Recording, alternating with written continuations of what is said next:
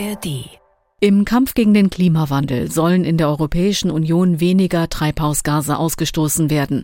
Zwei feste Ziele gibt es schon. Bis 2030 die Emissionen verglichen mit 1990 zu halbieren und 2050 klimaneutral zu sein.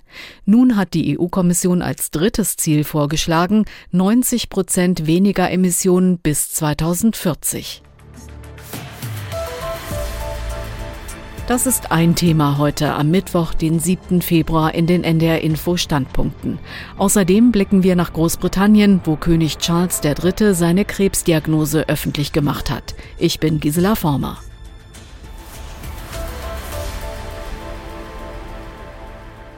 Und wir beginnen mit dem Thema Klimaschutz.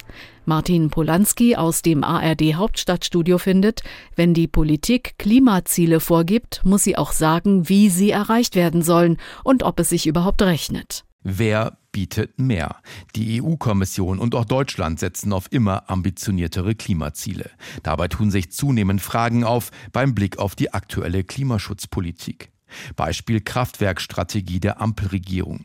Die will neue Gaskraftwerke bauen lassen, die irgendwann in den 2030er Jahren auf grünen Wasserstoff umgestellt werden sollen. Der ist klimaneutral. Bisher weiß aber keiner, wo der viele grüne Wasserstoff mal herkommen wird.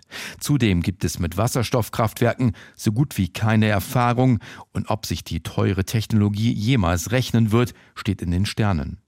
Überhaupt das Thema Wirtschaftlichkeit. Bundeskanzler Scholz, seine SPD und die Grünen beschwören gerne gigantische Wachstumschancen, wenn das Land konsequent auf Transformation setzt, wie es die Ampel seit zwei Jahren versucht.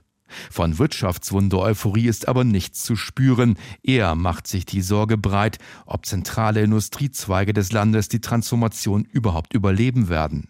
Die Autoindustrie vorneweg, die ab 2035 keine neuen Verbrenner mehr in der EU verkaufen darf. Und da ist man dann beim Thema Akzeptanz.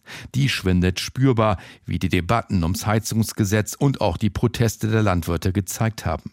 Klimaschutzpolitik kann aber nicht gelingen, wenn viele Menschen diese für übergriffig und unbezahlbar halten. Wer bietet mehr? Die EU-Kommission und auch die Bundesregierung sind gefordert, auf die offenen Fragen überzeugende Antworten zu geben, anstatt immer neue ambitionierte Zielmarken für die Treibhausgasminderung zu verkünden. Nach ARD Berlin-Korrespondent Martin Polanski jetzt zu Caroline Born vom Deutschlandfunk. Sie fragt, ob das vorgeschlagene Klimaziel für 2040 realistisch ist. 90 Prozent weniger CO2. Es ist lediglich eine erste Empfehlung der EU-Kommission. Sie skizziert darin Optionen, wie sie die Treibhausgase senken will und gibt damit eine Richtung vor.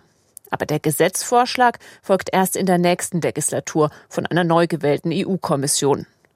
Was man wissen muss, 88 Prozent Einsparung erreicht die EU sowieso, wenn sie einfach nichts tut. Vorausgesetzt natürlich, und das ist der Knackpunkt, dass die EU-Mitgliedstaaten die bereits beschlossenen Gesetze auch umsetzen. Gerade in Zeiten, in denen Klimaschutz nicht mehr die Priorität hat wie noch vor einigen Jahren und die Menschen allmählich spüren, dass sich durch die neuen Regeln etwas ändert. Was man auch wissen muss, 90 Prozent sind nur die untere Grenze dessen, was Wissenschaftler der EU raten. 90 bis 95 Prozent Einsparung lautet die Einschätzung des EU-Klimabeirats. Um dieses Ziel wird in Brüssel nun heftig gerungen auch wenn die konkreten Maßnahmen erst ausbuchstabiert werden müssen. Die europäischen Grünen haben am Wochenende auf ihrem Parteikongress gefordert, schon 2040 klimaneutral zu werden.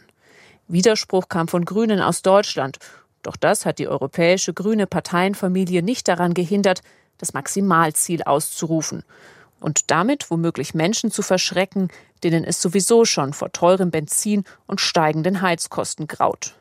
Von einigen Christdemokraten heißt es wiederum, selbst die Untergrenze, also 90 Prozent, könnte schon schwierig werden. Allerdings wird es für sie kniffliger, ihre Kritik an der EU-Kommission zu begründen. War bisher der frühere Klimakommissar Franz Timmermans als Sozialdemokrat derjenige, der ihnen zu ambitionierte Ziele angeblich eingebrockt hat, gehört sein Nachfolger Wupke Huckstra selbst zur christdemokratischen Fraktion. Und ja, dass in der EU gestritten wird, ist nicht falsch. Doch die Bürger dürften mit Zahlenspielen kaum etwas anfangen können. Viel wichtiger wäre es, den Menschen klarzumachen, Die EU hat sich für Klimaneutralität bis zum Jahr 2050 entschieden. Dieses Ziel umzusetzen wird schmerzhaft, denn alle müssen dazu beitragen. Zum Beispiel die Landwirtschaft, wo die Treibhausgasemissionen nicht zurückgegangen sind. Klar ist, wenn Subventionen zum Beispiel für die Bauern besser mit dem Klimaschutz verzahnt werden, dann ist das eine Riesenaufgabe. Aber die Politik sollte so ehrlich sein und zugeben, dass diese Aufgabe nun angegangen werden muss. Allerdings im Juni wird gewählt. Und manche fordern schon jetzt, die Klimaschutzmaßnahmen wieder zurückzubauen. Keine guten Nachrichten für den Klimaschutz. Dabei wollte die EU eigentlich ein Vorbild sein für andere Staaten und zeigen, dass der grüne Wandel funktionieren kann. Schon allein deshalb darf sie jetzt nicht nachlassen. Vom Klimaschutz jetzt zu einem ganz anderen Thema, das per Eilmeldung um die Welt ging. Der britische König Charles III. ist an Krebs erkrankt. Die Berliner Morgenpost hält es für richtig, dass das Königshaus dies öffentlich gemacht hat. In diesen Zeiten gehört es in offenen Gesellschaften dazu, dass die Bevölkerung über das Wohl der Mächtigen informiert wird. Regierende und Staatsoberhäupter sind der Bevölkerung Rechenschaft über ihren Zustand schuldig, selbst wenn die Fähigkeit zur Amtsführung nicht in Frage steht. Der Buckingham Palast hat Krebsart und Stadium der Erkrankung des Monarchen offen gelassen. Somit bleibt Rätselraten, ob der 75-Jährige sein Amt künftig ausüben kann.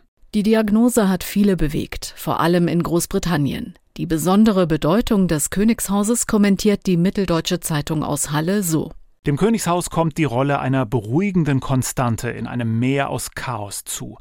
Der Übergang von Elisabeth zu Charles geriet überraschend nahtlos. Leise, aber tatkräftig hatte sich der König an die Modernisierung der schwergängigen Institution und die Reparatur seiner defekten Familie gemacht.